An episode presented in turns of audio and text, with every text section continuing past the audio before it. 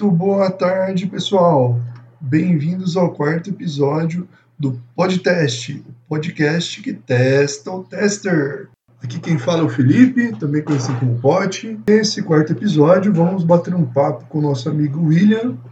Quem vai estar me ajudando na entrevista vai ser o Guilherme, Guilherme Dornelas. Vou passar a palavra aí para eles estarem dando um oi para a galera. Fala aí, pessoal. É isso aí, pessoal. Muito feliz que a gente pode trocar uma ideia, fazer o quê, né? A gente nunca troca uma ideia, né? Nem mora nunca. juntos, cara. Nem moramos juntos, né? Tá apresenta um pouco aí, cara. Bom, pessoal, boa tarde. É uma honra estar aqui, ser o entrevistado da vez. E vamos conversar aí, vamos ver o que, que sai desse papo de nós três juntos, né? Meu Deus, muitos uhum. anos de amizade aí no histórico. Bora lá, né? Isso aí. Da hora, pessoal. Então, daqui a pouquinho a gente volta aí pro primeiro bloco após a primeira música escolhida pelo William, The Nights, do Avicii. When I was 16, my father said, You can do anything you want with your life. You just have to be willing to work hard to get it. That's when I decided when I die, I want to be remembered for the life I lived, not the money I made. Once upon a younger year, when all our shadows disappeared, the animals inside came out to play. Went face to face with all our fears. Learned our lessons through the tears. Made memories we knew would never fade. One day my father, he told me, son, don't let it slip away. He took me in his arms, I heard him say, When you get older, your wild heart will live for younger days. Think of me if ever you're afraid. He said one day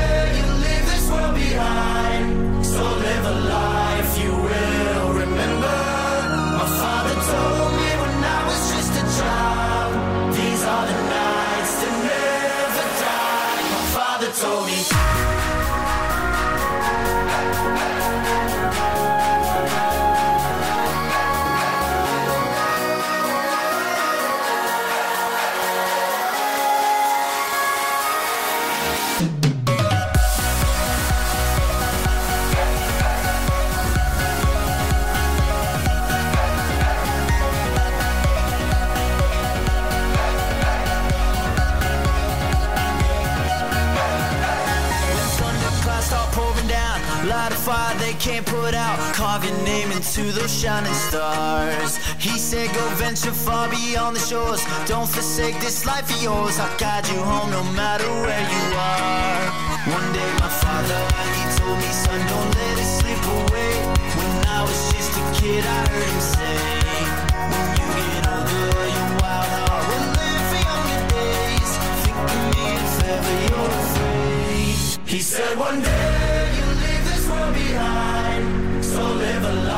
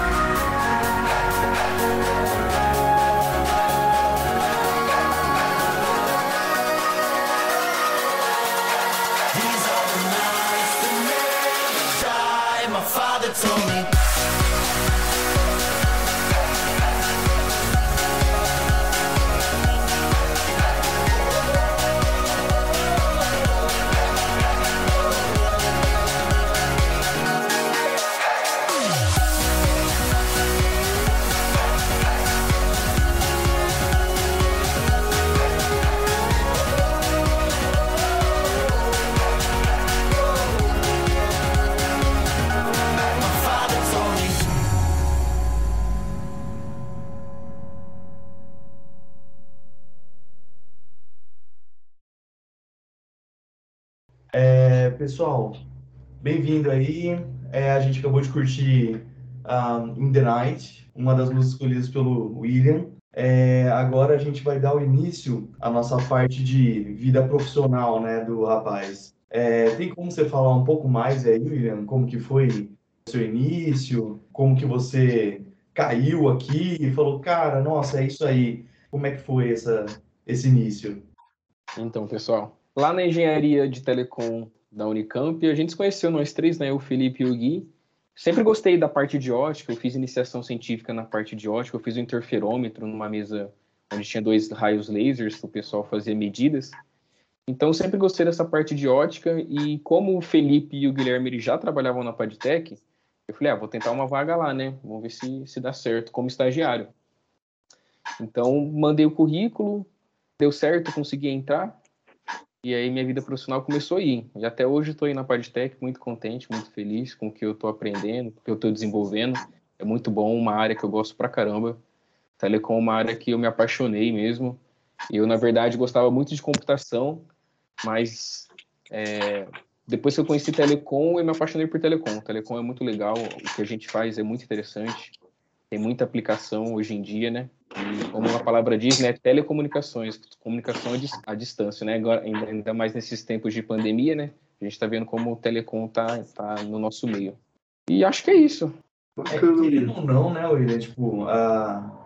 você falou que você se interessava por computação e tal, são, são áreas muito correlatas, né? São áreas que, tipo, elas sempre se conversam, até a gente que mexe com, com teste, né? Tipo, o Felipe também já, já viu bastante questão de automação, mexer com essas coisas, assim, né? Sim, realmente. São coisas bem correlatas, né, hoje em dia. Tudo está relacionado à tecnologia da informação, né? A questão da, da, da automação, né? Está muito presente no nosso dia a dia, né? Aí, William, você que disse que você gosta muito de teste, né? É uma área que você gosta muito por ser totalmente correlata à questão de telecomunicações, a gente trabalha mesmo com, com equipamentos de telecom, né, no nosso dia a dia. Mas você já pensou, se você não fosse tester, qual outra profissão você escolheria? Eu acho que eu seria programador. Embora eu não goste de programação, não sou muito fã. a gente aprendeu né, na, na, no curso, com certeza, mas eu não, não desenvolvi tanto, né? Mas acredito que passaria para esse lado, né? Talvez fazer uma engenharia da computação, me aprofundar com a programação, e estaria do outro lado da, da história, né? Hoje a gente está do lado dos testers, a gente encontra bugs, né? Eu acho que eu estaria lá do outro lado da história. E estaria fazendo programação, né?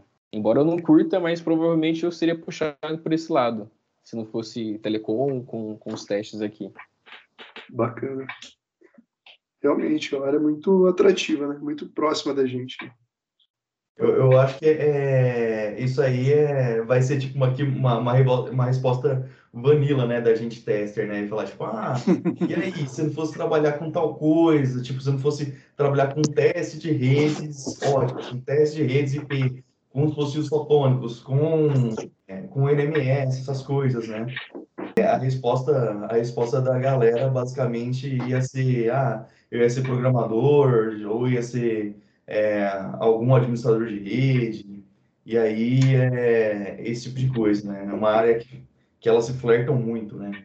E aí, cara, tipo, no meio dessa sua carreira aí, tem algum valor, alguma coisa, assim, que você adquiriu no meio dessa carreira que você acha que, tipo, cara, é, eu cresci bastante aqui, mas tal atributo que eu ganhei, ou tal habilidade que eu ganhei, me ajudou. Ou, tipo, eu senti uma grande evolução em tal coisa sim a, a, a, nossa carreira, né, tanto profissional como acadêmica, ainda mais a gente que é dessa parte bem técnica, engenharia, eu acho que a gente aprende muito a solucionar problemas. Então, acho que é um atributo, uma qualidade que eu, que eu adquiri nesses tempos é solucionar problemas. Sempre chega alguém com algum problema e eu sempre tento solucionar da melhor forma possível, da forma mais eficiente, da forma mais rápida. E eu acho que isso é plantado na gente desde os cursos de tecnologia e engenharia, né? A gente aprende a solucionar vários tipos de problemas, né? Envolvendo matemática, física e afins. E eu acho que isso foi um atributo que cresceu muito dentro de mim. E muitas vezes eu fico até bravo quando eu não consigo solucionar algum problema. Quando alguém aparece com um problema insolucionável, eu fico assim, fico meio encafifado, porque existem problemas que a gente não consegue resolver, né? Realmente. Mas eu fico, me cobro tanto, assim, de querer resolver tudo. Resolver o problema de todo mundo e às vezes não está ao nosso alcance, né? Às vezes a gente acaba se cobrando demais. Porém, esse atributo é um atributo que eu gosto muito, eu gosto de solucionar os problemas do pessoal. E isso vem, isso vem crescendo, assim, dentro da gente, né? Eu acho que tô, tanto eu como o Guilherme, o Felipe, a gente aprendeu a solucionar os problemas, né? Dentro da, da tanto da nossa vida acadêmica, né? Como a vida profissional, pessoal também. Quase se mandou encapsulado aí, né? É, tô encapsulado. é, realmente, no dia a dia a gente resolve problemas. Né?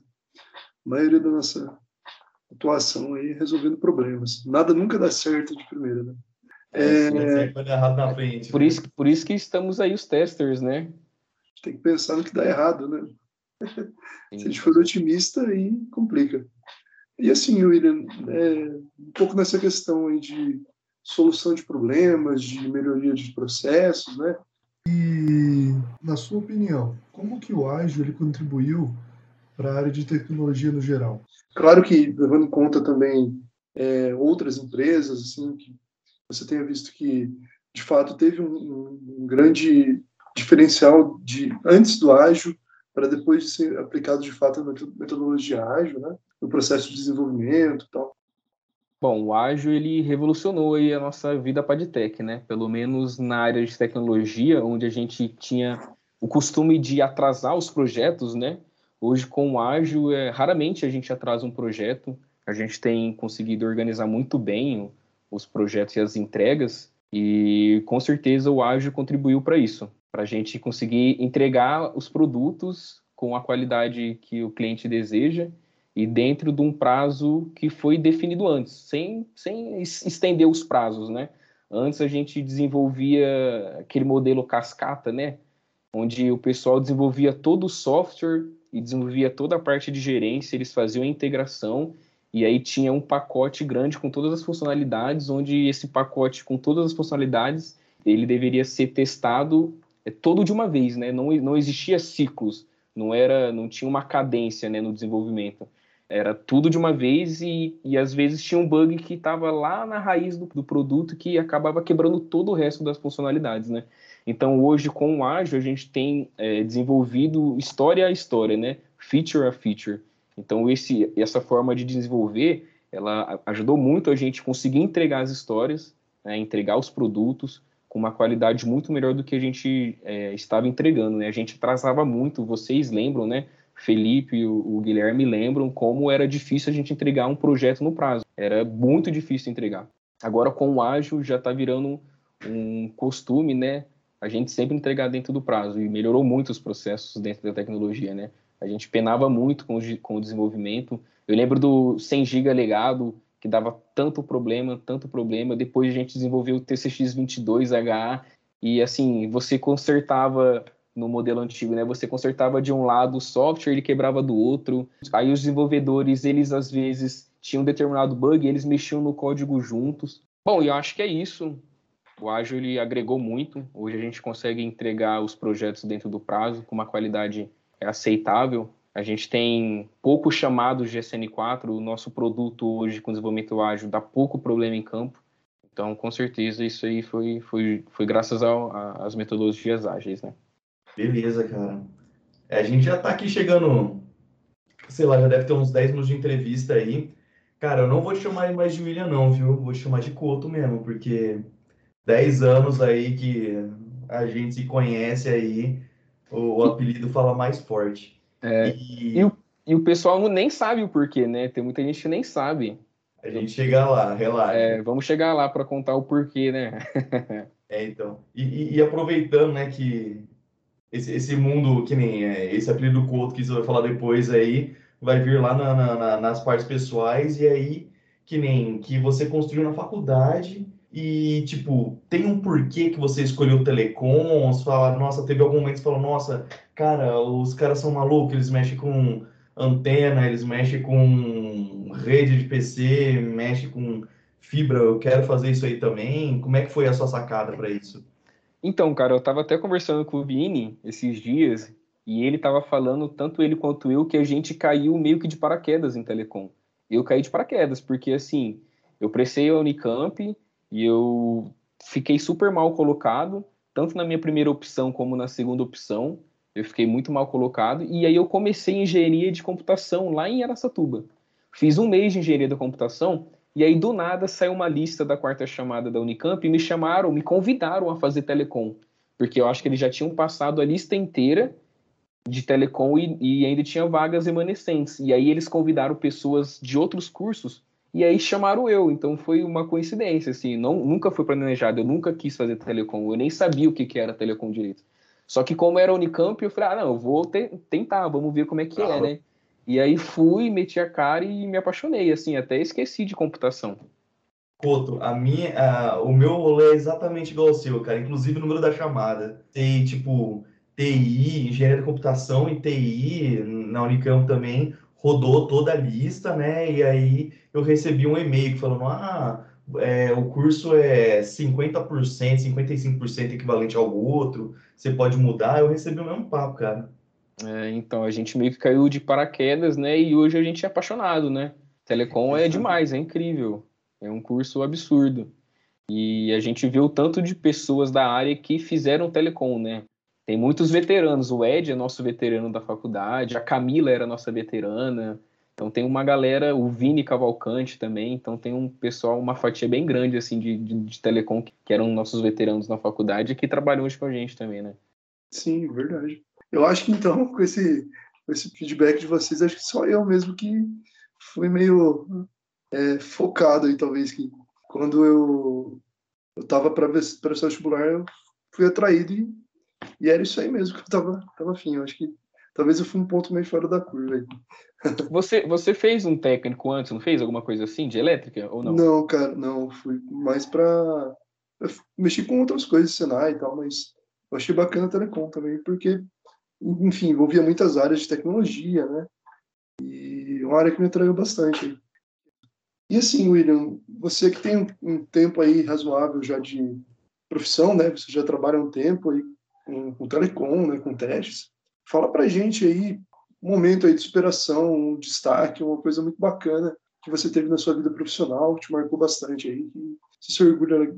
Bom, eu lembro que a gente estava desenvolvendo a gerência 7, o pessoal do Altene Switch ainda trabalhava com a gente e, e, tinha muita gente que, assim, sabia muito de transponder, que sabia muito mais que eu. E aí eu comecei a trabalhar com o Eduardão, acho, eu acho que poucos vão lembrar do Eduardão, né? O Eduardo era um mestre de transponders, ensinou eu, Guilherme, o Pod, ensinou todos nós sobre transponder. Uma lenda, né, com certeza. E eu lembro que a gente trabalhou junto, só que no meio do projeto ele acabou saindo e no final das contas, na época ficou só eu no projeto, com uma responsabilidade assim absurda, porque era um projeto que precisava sair, tinha que vender, precisava vender. E eu lembro que na época o Eduardo saiu e só ficou eu. Eu lembro que eu fiquei um tempo com uma responsabilidade muito grande eu que até então sabia um pouco de transponder, mas não tinha assim o domínio de, de, de, de todos os protocolos, da, das funcionalidades. Então eu me lembro que na época eu peguei para estudar bastante, li as normas, perguntava para o Guilherme, perguntava para o Lisboa, Daniel, sobre transponder, e eu lembro que foi uma superação porque foi um choque, né? Ele saiu e eu fiquei meio que sozinho e aí depois entrou mais, mais gente para dar suporte pra, é, com a gente. Eu lembro que o Gustavo entrou, o Danilo entrou para ajudar. O, lembro que o Cleiton também passou. Mas foi assim um choque, porque o pessoal saiu e eu fiquei sozinho no projeto por um Eu acho que eu fiquei um, uma, umas duas semanas assim, só eu no projeto. O pessoal estava tentando realocar mais pessoas para o projeto. E foi um momento, assim, só até, é, até um momento gratificante, porque foi a oportunidade que eu tive de me destacar de poder aprender, de puxar assim o projeto pela mão e falar não, agora vamos aí, não tem outra pessoa e vamos lá, né? Então foi um momento assim muito legal. Eu consegui, foi uma oportunidade muito boa para eu aprender mesmo de transponder, aprender a, a, lidar com o projeto, puxar um projeto. Foi muito bom. É, cara, são nesses momentos aí, né, que você fez aí é literalmente você tocou gaita e chupou cano ao mesmo tempo, cara. Com certeza. É nesses momentos que a gente precisa dar um passo à frente e puxar a responsabilidade, né? Não tinha outra pessoa, era eu mesmo. Eu falei, não, é eu. Eu, com pouco conhecimento que eu tinha, trabalhava pouco tempo, devia ter uns dois anos de Padtech, um ano de estagiário e um ano de CLT, acho que nem isso, talvez. Sensacional. E aí, cara, né, nesse, nesses anos de vida padtechiana aí, tem algum, algum ponto que você viu no seu, sei lá, na sua personalidade, no seu jeito de trabalhar, alguma coisa que leva, né, tipo alguma coisa que você se orgulha, que você fala, não, isso daqui que eu faço ajuda a levar o time para frente, ou eu faço desse jeito e esse jeito o time curte, ou eu tenho esses atributos que contribuem muito para a área de testes. Tem alguma coisa assim que você fala, nossa, aí eu sou um gole a mais? Bom, eu me considero muito dedicado, bem compromissado com o que eu faço. Eu gosto de, de desenvolver um bom serviço, um bom trabalho. E também gosto de sempre estar ajudando. Eu sempre estou envolvido com as atividades do laboratório, eu sempre estou ajudando uma pessoa ou outra que tem alguma dúvida. A gente sempre está envolvido também com treinamentos, né? A gente deu aquele treinamento de, de, há um tempo atrás, treinamento de transponders que a gente deu. Depois a gente deu esse treinamento de caderno. Então eu estou sempre envolvido, eu gosto de estar envolvido com o time. Eu gosto muito dessa, dessa questão, dessa parte de lecionar. Eu, eu até tinha um sonho assim de ser professor. Meus pais são professores, eu tinha um sonho de ser professor, mas entrei na parte de tech e esse sonho meio que foi para escanteio. Porém, de, ainda dentro da parte de tech, você ainda tem as oportunidades de você lecionar, de você ensinar, né? Então eu gosto sempre de, de poder estar envolvido com isso. Sempre estou envolvido no laboratório, atrás de placa, é, etiquetando placa e mexendo no retificador, então mexendo com parte elétrica. Então, é, é, um, é assim, acredito que é um ganho para o time que eu vou dando, né? Sempre estou envolvido. E o que precisar aí pro, do time, eu sempre estou disponível para ajudar o pessoal. Cara, eu acho que essa daí é uma característica muito ímpar da, da eu, eu, digo da parte técnica em geral, mas a minha experiência mais é com a parte de teste, né? É, é muito comum você ver as pessoas falar, putz, tal coisa, você sabe? Tipo, sei lá, eu vi pro Felipe e falou, Pote, me ajuda com WSS. E daí você, aí ele vai lá, ajuda, vai, ensina e tal. E, e é uma característica muito Pastec, né, cara? Sim, a gente se ajuda, uma mão lava a outra, né? A gente sempre está disponível para ajudar o coleguinha. E isso é muito legal, né? Eu acho que é bem diferente. Eu lembro que, pelo menos na faculdade, eu acho que o pessoal não se ajudava tanto. Agora parece que no serviço a gente meio que veste a camisa mesmo, né? E gosta de sempre estar disseminando conhecimento, conversando, ensinando o pessoal, né? É interessante isso. É, isso é uma característica bem, bem, bem forte mesmo do PodTech. Isso é uma coisa muito bacana que faz a empresa andar, né? Faz a empresa tipo caminhar para o rumo certo. É muito, muito bacana tanto a parte aí como o Guilherme disse de teste, né? Mas como desenvolvedores também, é, dar suporte ou interagir com a gente para tentar sanar esse tipo de dúvida, problema. Né? É uma, uma parte muito bacana.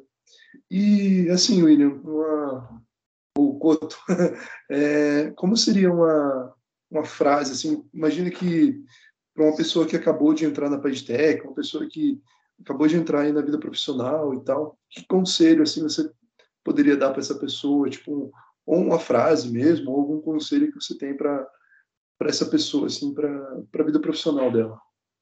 Eu acredito que quando você entra na, na, numa empresa nova, onde você não conhece nada, talvez a cobrança seja grande, né? Talvez você se cobre muito, mas é, a gente espera que vocês entendam que uma mão lava a outra e que você não precisa saber tudo de uma vez e você não vai aprender tudo de uma vez só. E que você, com o tempo, você vai adquirindo as skills, você vai aprendendo sobre o produto, eu acho que é ter um pouco de paciência, dedicação também, para você, com, os te com o tempo, né, com o passar dos dias aí, você ir aprendendo sobre o produto, sobre a tecnologia, que não é uma tecnologia fácil, o que a gente faz é muito complicado, a complexidade é muito alta, e é, muitas vezes, quando você entra, você se depara com isso, você pode ficar até meio que assustado, né? Mas com o tempo, você vai adquirindo a experiência, você vai aprendendo, você vai desenvolvendo certinho. E a gente está aí sempre do lado para poder ajudar. É, o pessoal aí pode contar com a gente para ajudas, dúvidas, né? E acho que é mais isso. O pessoal que acabou de entrar, bora, vamos aprender, vamos conversar, vamos desenvolver. E aos pouquinhos a gente vai aprendendo e vai tocando aí os projetos. Show de bola. Acho que a ideia é essa mesmo. Sempre tentar é, buscar novos conhecimentos, meter a cara mesmo, né? Não ter medo do desafio e correr atrás. Pessoal, então vamos fazer mais um break agora rapidinho.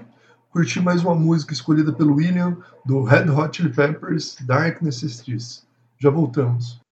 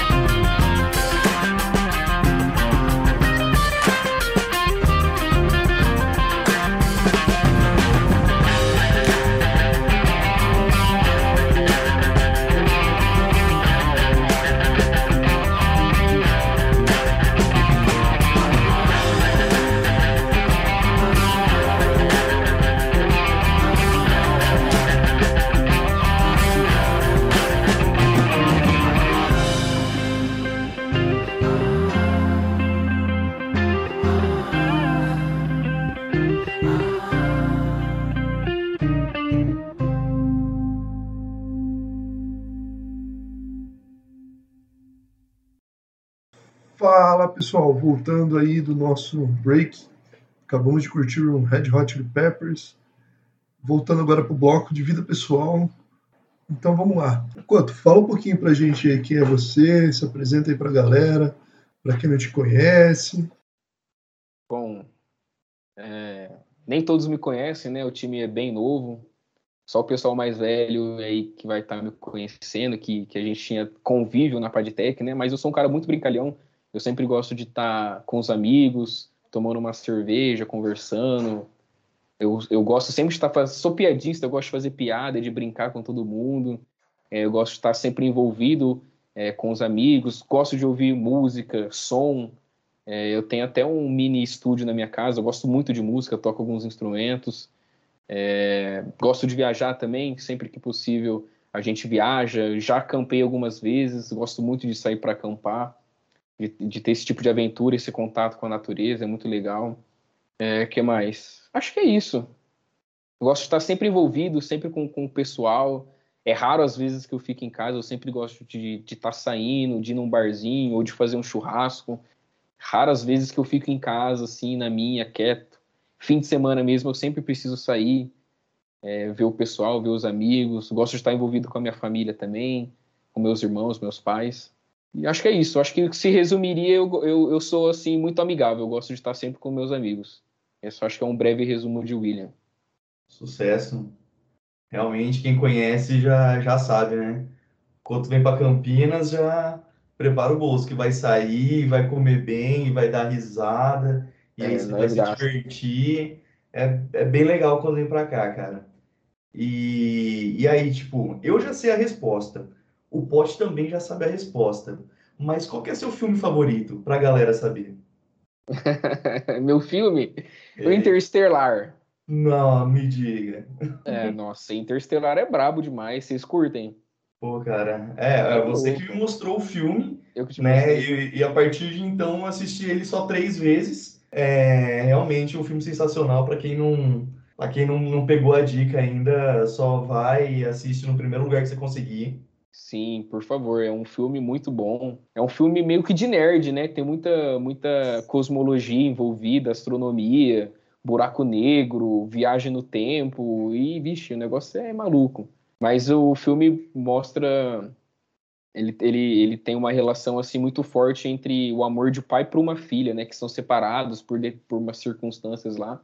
Então é um filme muito bom. Quem puder assistir, é uma dica minha aí. Assistam Interstellar.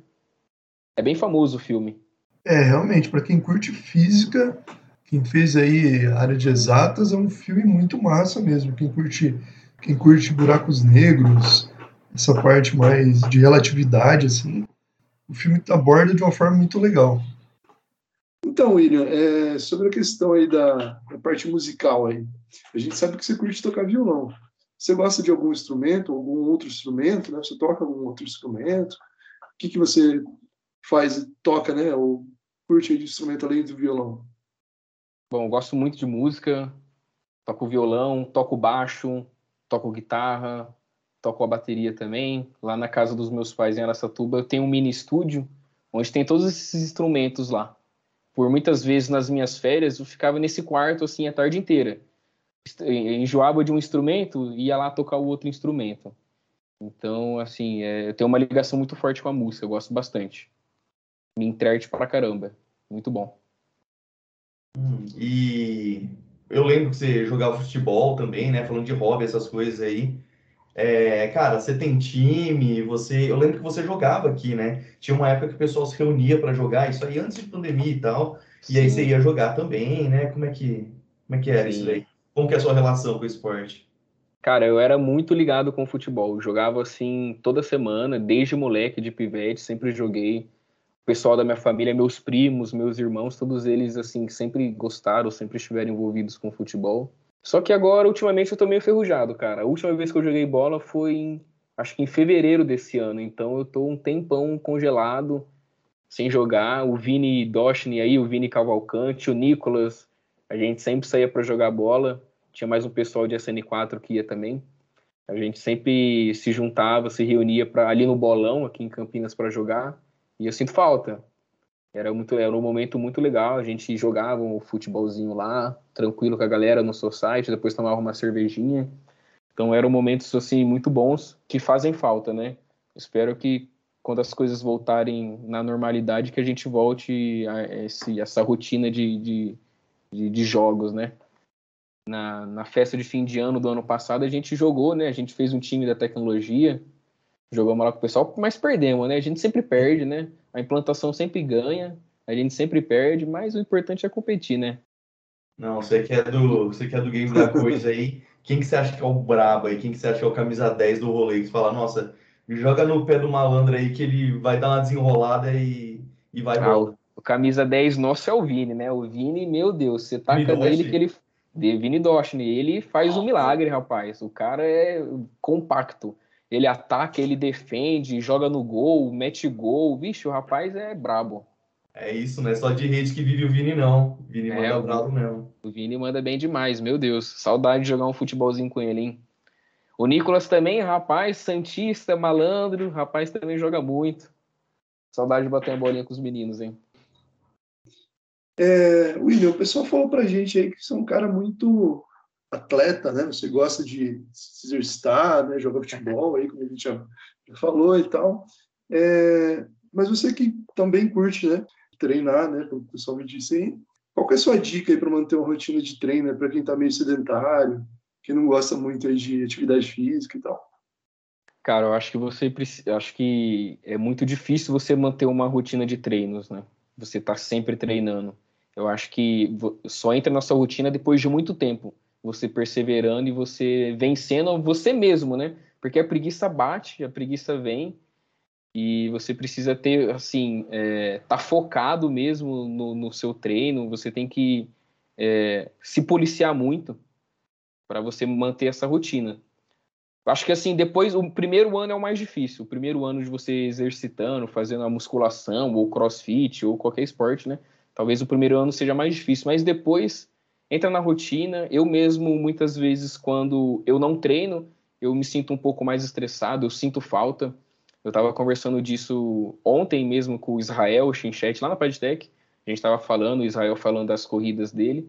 E assim, é meio que unânime o pessoal que sempre que sempre está se exercitando, de que quando você não se exercita, você fica mais estressado no dia, né? Assim, gosto pra caramba de fazer musculação. Sinto falta quando eu não faço. Me cobro pra caramba, sempre tá fazendo. E acho que é isso aí. Agora a gente vai começar um, um bloquinho de perguntas a respeito de, inter- de intercâmbio. Fiquei sabendo que você fez intercâmbio. Aí eu queria saber, tipo, para onde você foi, é, o que, que você fez, é, se você viajou a alguns países, quais países você mais gostou de conhecer, tem algum costume que você achou legal, você achou meio estranho lá? Fala aí pra gente isso aí. Bom, eu fiz um intercâmbio de seis meses lá em Portugal, morei lá por seis meses, é, fiz um semestre lá. Na época eu fazia três matérias, então eu tinha muito tempo para viajar. E na época eu era rico, né? Tinha bolsa, então na Europa eu era super rico. Eu conseguia viajar, eu conseguia comer super bem, eu sempre estava em algum lugar. Fiz até falta, né? E eu tive e é uma oportunidade assim absurda, tremenda. Eu aprendi muita coisa lá em Portugal. Eu vi que na verdade, não parece que foram eles que colonizaram a gente, parece que a gente colonizou eles. O Brasil lá é muito presente dentro de Portugal. Eles ouvem as nossas músicas, eles assistem as nossas novelas, é, todo tipo de artigo científico, eles citam os artigos do Brasil. É, professor, os professores brasileiros são muito, famo muito famosos lá em Portugal. Eles têm muito do Brasil em Portugal e a gente aqui no Brasil tem muito pouco de Portugal aqui. A gente, o pessoal conhece pouco o sotaque, conhece pouco a música, a comida, né? Mas lá no, em Portugal eles sabem tudo do Brasil, é incrível. E além de Portugal, eu tive a oportunidade de conhecer mais outros 15 países. Eu fiz um mochilão no final do, do semestre, juntei uma grana, fiz um mochilão e conheci assim muitos países. Conheci Espanha, França, Bélgica, o leste europeu, também República Tcheca, é, Hungria, é, conheci a Holanda, Roma, foram vários países, o Vaticano. E o que mais me chamou a atenção foi na Holanda, Amsterdã. Eu achei muito diferente a cultura. As bicicletas por lá, os atropelamentos. Eu estava lá, fui atropelado diversas vezes, porque o brasileiro não, não respeita as leis, né? Tinha ciclovia e eu andava no meio da ciclovia. Então fui atropelado muitas vezes, o pessoal xingando você. Eu nem entendi o que eles estavam falando, era engraçado. Nesse, nesse tempo que você fez intercâmbio, né? Você trouxe algum hábito, você continua utilizando aqui no Brasil, que você achou legal, né? De alguma outra cultura, algum outro país? Cara, eu acho que não. Pensando bem, acho que eu não trouxe nenhum hábito de lá. Na verdade, eu perdi um hábito que, como eu disse, né, lá eu era rico, aqui eu não consigo fazer muita coisa com o meu dinheiro, né? Mas acho que é isso. Eu acho que eu não trouxe nenhum hábito de lá, não. Lá, é, lá é um, a cultura é um pouco diferente, né? O europeu é um pouco mais frio, são mais reservados também, né? E acho que é isso. Você acha que a história de você ser reservado e pá É uma coisa mal vista, né, no geral. É, eu acho que é mal vista porque a gente é muito receptivo, né? O brasileiro é muito receptivo. Lá em Portugal eu senti um pouco falta disso, né? Os portugueses não são tão receptíveis assim. E eles, na verdade, têm até um pouco de birra dos brasileiros. Tem um uma certa birra lá. Muitas vezes, quando eles percebiam que eu era brasileiro, o meio que eles mudavam a forma de tratar você. Eles percebiam pelo sotaque, né? Então tem muito português que não gosta de brasileiro. E por outro lado, tem portugueses que amam brasileiros. A diretora lá do instituto que eu estudei, ela amava os brasileiros. Eu saía para almoçar com ela direto, porque ela gostava muito do Brasil. O- E aí você acha que eles têm algum comportamento legal que você falou, pô, é, durante esse tempo meu lá eu observei tal comportamento. Acho que isso daí, sei lá, se mais pessoas tivessem ah, um pensamento desse tipo, seria melhor para a sociedade, melhor para a gente. Tem alguma coisa assim? Sim, lá eles, eles são um pouco mais fechados, mas a, a cultura a cultura é diferente, né? A educação é diferente. Eles são muito, eles, eles têm uma educação muito boa. O sistema de saúde é muito bom. É, você pode ir qualquer momento no, no hospital que você vai ser super bem atendido, vai ter um médico para te atender. É, você pode é, andar na rua de madrugada que ninguém vai roubar você, você não vai ser assaltado. Não existe esse tipo de coisa lá. O crime é muito baixo, o índice criminal assim é, é quase nulo, tem poucos assaltos, né? A cultura é muito diferente. Os bancos, para você ter uma noção, não, não tem aquela porta giratória. É o banco, você entra normalmente. Você não vê ninguém armado dentro do banco, fazendo segurança. Então é, é algo assim que a gente poderia trazer para o Brasil, né? A cultura brasileira não, meio que não permite isso, né? A gente, a gente passa ainda por muito roubo, muita corrupção, né? O crime é muito alto. Porém, na Europa, esses índices assim são muito baixos. Então, a qualidade de vida, assim, o medo que você sente é muito menor, é muito diferente. É o pessoal que teve, né, a, a oportunidade de experienciar um tempo na Europa, né, de ficar um tempo lá, ver como é que é. Realmente, todo mundo volta para cá uh, citando essa mesma característica, né? Que, pô, é mais seguro, é mais tranquilo. Geralmente o pessoal que faz intercâmbio tem esse feedback mesmo, né? É outro mundo, né, praticamente. Muito diferente da nossa realidade, infelizmente ainda, né? Tio, agora falando um pouco aí de algum mico que você pagou na sua vida, né?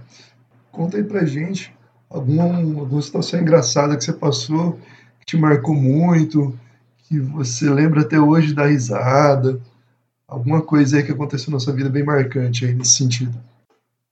Cara, eu lembro que a gente tava voltando pro Brasil, é, eu, e, eu e um amigo, e a gente parou no aeroporto lá em Londres. O aeroporto é muito grande, muito grande, e tem um trem lá dentro, e você anda dentro do trem para você ir pro, pros portões corretos, né?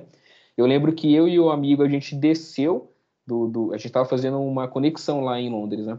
Aí a gente desceu do avião e a gente precisava encontrar determinado portão. E aí a gente entrou no trem e pegou o sentido oposto. Ao invés de pegar o sentido pro portão, a gente pegou o trem que tinha o sentido que ia direto para Londres. Então, a gente pegou o sentido Londres. E, assim, Londres e o aeroporto dava 20 quilômetros. Então, era longe, cara. E a gente entrou dentro desse, desse trem, cara. E aí a gente viu que tava indo, não parava, não tinha como voltar. E a gente, ai, mano, vai perder o voo. E a gente em choque, em choque. E aí, do nada, aparece um cobrador. Lá na Europa, né, você não, você não paga para entrar dentro do, do sistema, né, de ônibus, do trem. Você entra e o pessoal cobra você lá dentro. Você tem que ter o ticket lá. É, se você não tiver o ticket, você compra na hora com o cobrador lá dentro do trem, né? E aí vem o cobrador e a gente até explicar para ele o que aconteceu. E assim, eu lembro que a passagem era 30 libras. Então, convertendo, sim, deu uma nota. Veio uma nota que a gente pagou. Teve que pagar tanto o sentido aeroporto Londres como como o sentido Londres-aeroporto. Então eu lembro que na época a gente gastou uns 300 reais, velho. A gente gastou uns 300 conto que foi jogado fora. A gente podia ter é, pegado outro sentido, então foi muito engraçado. Mas graças a Deus a gente não perdeu o voo, a gente conseguiu voltar, conseguiu en- encontrar o portão, mas foi engraçado. A gente leu errado o, o sentido, eu e eu esse amigo, né? Foi, foi muito engraçado. 300 conto foi, né? Mas deu tudo certo. Perdeu o avião? Não, não perdi, graças a Deus, Aí, deu tudo certo. sucesso. E, e, cara, é, sei lá, tem alguma frase que é tipo o teu bordão, alguma coisa tipo, pô, vem com o pai, deixa com o pai, essas coisas que a gente brinca aí. É, você, Como é que você, é? Vocês conhecem, né? Eu, eu me intitulo pai às vezes. Vem com o pai, Uhum. vamos ali, vamos almoçar, vamos, sei lá, fazer um churrasco. Então eu sempre, sempre uso esse bordão, vem com o pai, né? Vocês conhecem. Coto, agora para fechar então o nosso bloco aí de vida pessoal, conta pra gente por que que o seu apelido é Cotil, cara? Todo mundo quer saber aqui. Então, pessoal, o apelido Cotil veio da faculdade mesmo. Eu entrei na faculdade com 17 anos, moleque de tudo, e ali na faculdade de tecnologia da Unicamp, lá em Limeira, existia além da faculdade, né, do curso superior, existia também ali o Cotil, que é o curso, é o colégio técnico é, da Unicamp lá em Limeira. Então, como eu era novo, meninão, o pessoal é, não acreditava que eu estava fazendo a faculdade, né? Eles pensavam que eu estava fazendo o Cotil. Aí daí surgiu o apelido Cotil. E até hoje o pessoal que estudou comigo, que trabalha aí na Pagtec, ainda me chamam de Cotil, né? Show, mano. E é com essa daí que a gente vai encerrando mais um bloco. Agora a gente vai curtir um Slow Dancing in the Burn Moon. Isso aí, já voltamos, pessoal.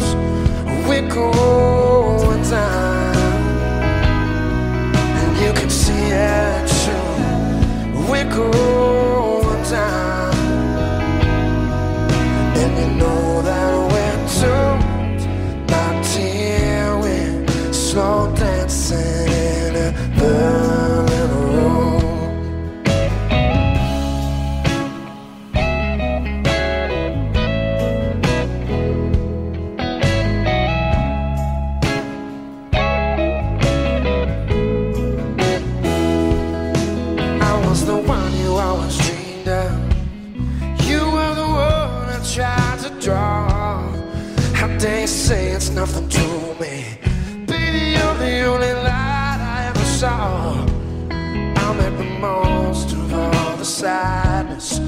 You be a bitch because you can. Oh, you try to hit me just to hurt me, so you leave me feeling dirty because you can't understand. We're going down, and you can't see it too. We're going down, oh, and you know that we're told, my dear, we slow dancing in a burn.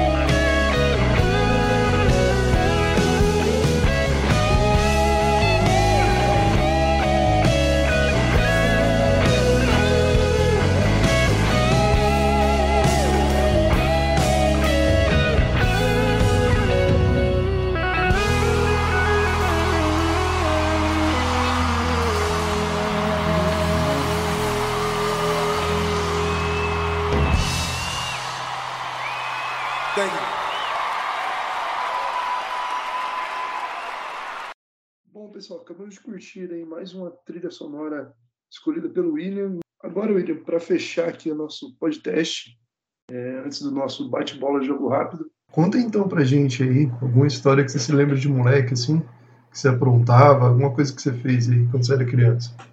Eu vou contar uma história de criança que me traumatizou. Eu era pivete, eu devia ter uns, uns 12 anos, por aí, eu acho. E eu tava lá em, em Vicentinópolis, né, que fica próximo de Araçatuba, é onde meus pais moram, e é uma vila, tem 3 mil habitantes lá, até menos. E assim, a, a cidade ela é rodeada ou por pasto, né, para gado, para corte ou leiteiro, ou de plantação de cana para usina de, de açúcar e álcool, né? E eu lembro que a gente pegava bicicletinha, ia para as lagoas pescar, ia em alguma lagoa fazer alguma coisa. E eu lembro que nesse dia, eu acho que era um sábado, e a gente estava indo para uma lagoa pescar. E eu tive a brilhante ideia de colocar fogo num, num capinzinho assim que estava seco né, perto do canavial e tava ventando. Eu coloquei fogo, né? Você é criança, você quando você é moleque você só faz cagada, né? E eu ali pus fogo, aí veio uma labareda de, de uma, um, veio um, um, um vento assim muito forte que alastrou o fogo. Quando eu vi começou a pegar fogo no canavial, vocês acreditam? Caraca, Couto, fogo no parquinho, na verdade. Nossa, mano, eu pus fogo lá no canavial, acredita? Aí depois Nossa, só deu. E aí, o que aconteceu? E aí, então, a gente, quando a gente viu que começou a pegar fogo, que não tinha como apagar, a gente surtou, a gente falou, e agora, né? A gente pegou e foi embora do canavial. Só que a gente olhava pra trás, tava aquele fogaréu, cara, uma fumaça. Mano. Nossa, foi traumatizante. No final das contas, não aconteceu nada, porque, na verdade, a usina até gostou, porque se você queima cana, é mais fácil de você colher ela. E na época não tinha colhedora máquina, o pessoal colhia no, na- no facão mesmo. Então pegou fogo, eles já chamaram todo o pessoal de corte de cana. E como pegou fogo, eles pegaram e já foram cortar o canavial, que já estava na época de você abater a cana, né? Mas foi uma história triste. Eu muitas vezes lembro e dou risada, porque foi um apuro, né, cara? Trauma, foi traumatizante, mano. Até hoje eu lembro. E dou risada, às vezes eu fico até pensativo, né? Mas ainda bem que não aconteceu nada demais. Não, não aconteceu nada além disso. Só foi fogo no canavial mesmo. Show. Ainda bem. Ainda bem. Galera, então agora a gente vai por uma brincadeirinha aqui que a gente chama de jogo rápido. Basicamente, a gente vai fazer uma pergunta pro William e ele vai trazer uma resposta super curta pra gente. Vamos ver. Couto, uma cor. Preto. Bebida favorita? Cerveja. Chocolate favorito. Não gosto de chocolate. País que você moraria? Brasil, com certeza. Show. Ah, se você ganhasse na Mega Sena, você? Meu Deus, não sei, hein? Nunca pensei, nunca joguei na minha vida. Eu ia gastar tudo, com certeza. Aí a pergunta é muito polêmica. One Piece ou Dragon Ball? Ah, One Piece, One Piece. Ah, One Piece É é mais louco, vou brabo. fechar aqui. Desculpa, gente. Tchau. One Piece é brabo. o t-shirt que o diga, né? louco. Dragon Ball é o melhor, melhor anime que já existiu, cara. É, e é isso, pessoal. Esse foi o nosso podcast, quarto episódio do podcast aí com o nosso amigo William. Agradecer a ele, agradecer o Dornelas aí que ajudou a gente na, no podcast. Acho que foi um episódio muito bacana, né? Saber um pouquinho mais sobre a vida do nosso, nosso amigo William aí. É isso aí, pessoal. Realmente é muita satisfação é, poder conversar de um jeito não tão escrachado que nem a gente conversa normalmente, né? Porque a gente é, é muito amigo, nós três, né? Para quem não sabe, nós três somos amigos há, tipo, há 10 anos mais, então é um prazer enorme estar, tá, tipo, entrevistando um amigo meu e tal. E todo sucesso da Terra, né, Couto? É isso aí. Valeu, Muito mano. obrigado. Queria agradecer. Queria agradecer também a presença de vocês, por vocês terem me entrevistado. Foi um momento bem legal. Me sinto honrado aqui. Espero que o pessoal curta aí o Coto, né? William, beleza? Até o próximo episódio, pessoal. Obrigadão. Tchau, tchau.